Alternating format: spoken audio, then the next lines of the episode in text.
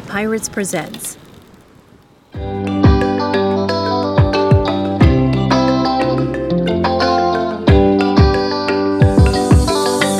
Changer de vie et partir sur un voilier, faire le tour du monde pour découvrir la liberté sur l'océan.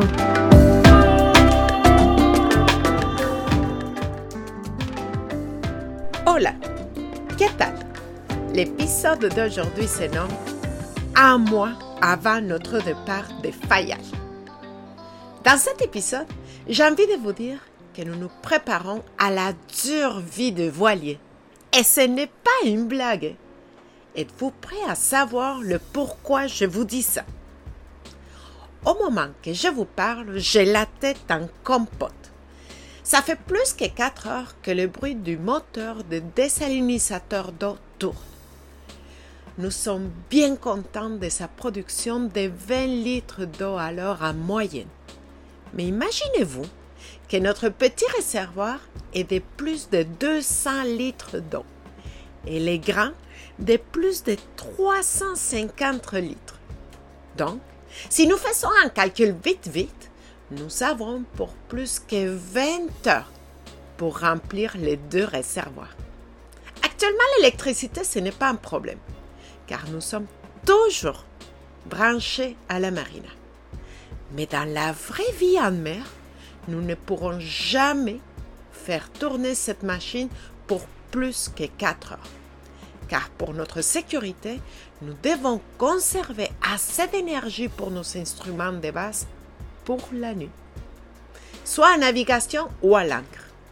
Et je crois que c'est vraiment dans ces moments que nous prenons conscience réellement de l'importance de l'eau.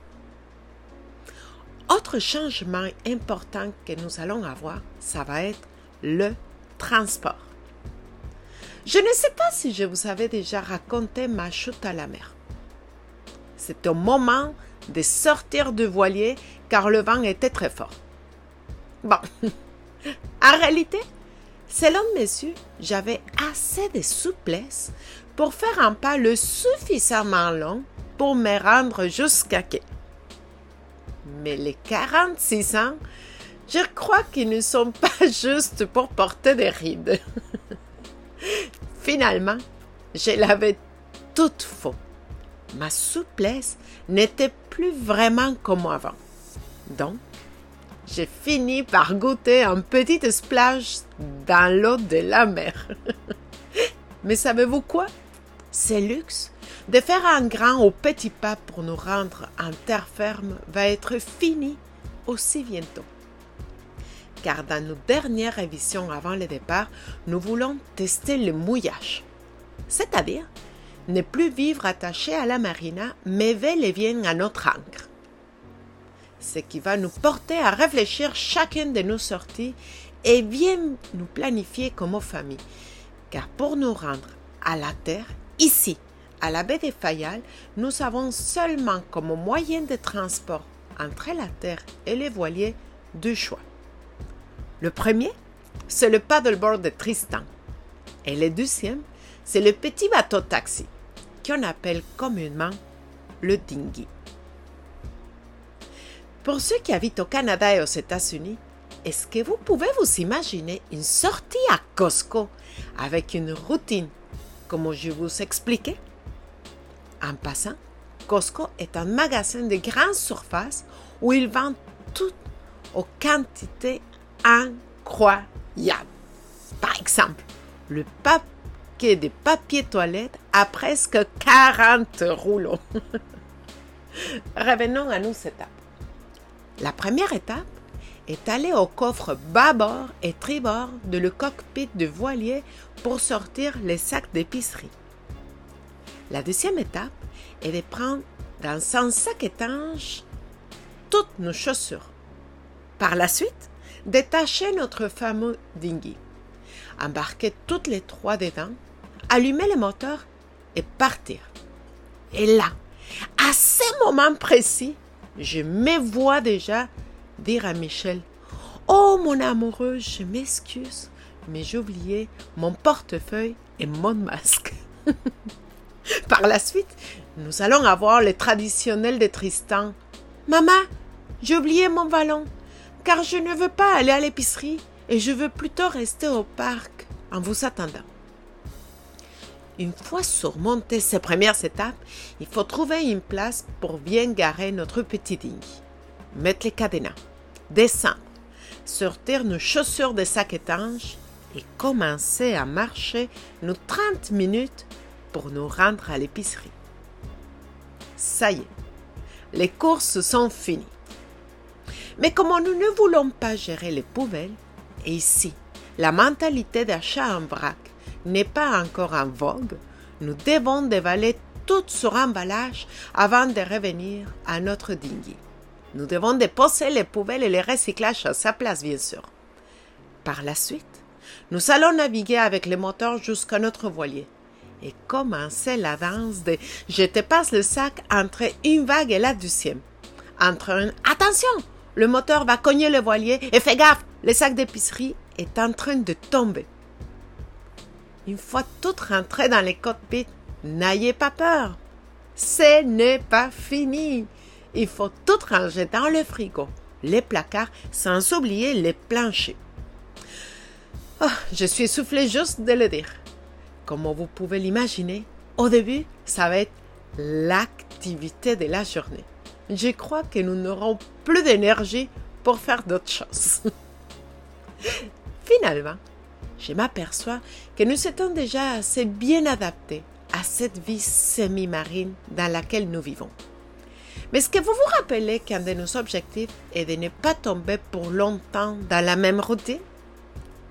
C'est sûr que ça va nous demander quelques jours, ou semaines, ou je ne sais pas, peut-être des mois à nous adapter à cette nouvelle étape.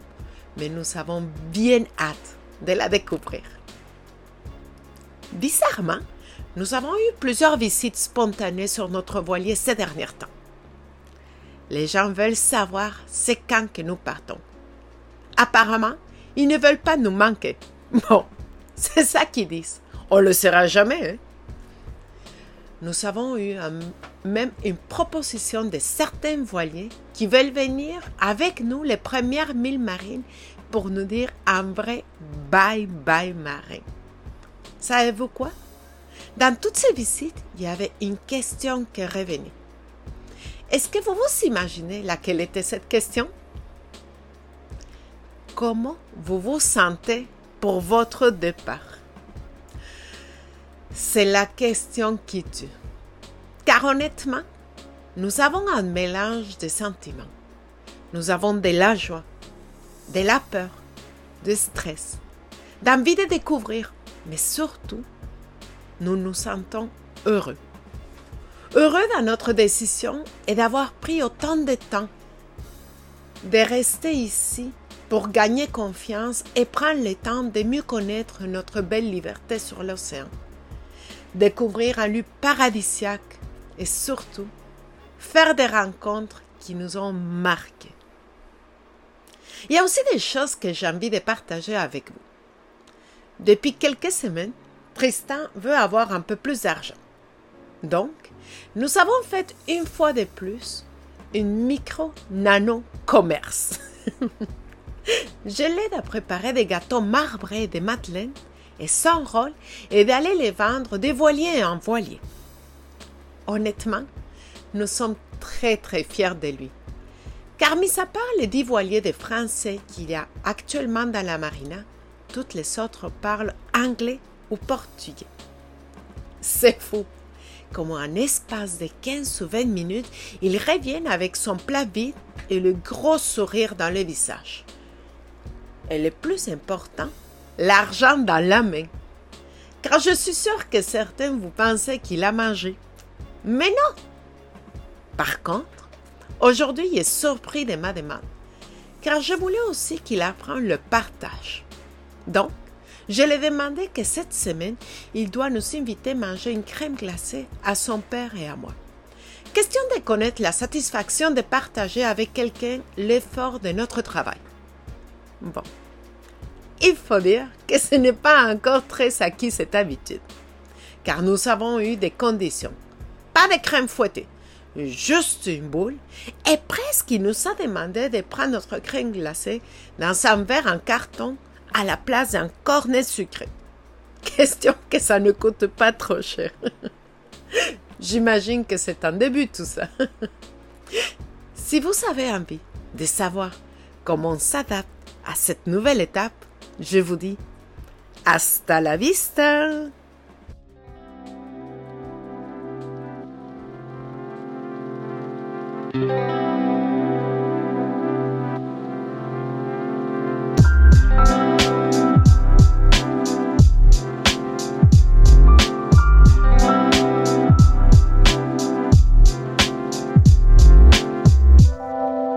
De nous suivre toutes les semaines. N'hésitez pas à partager notre podcast.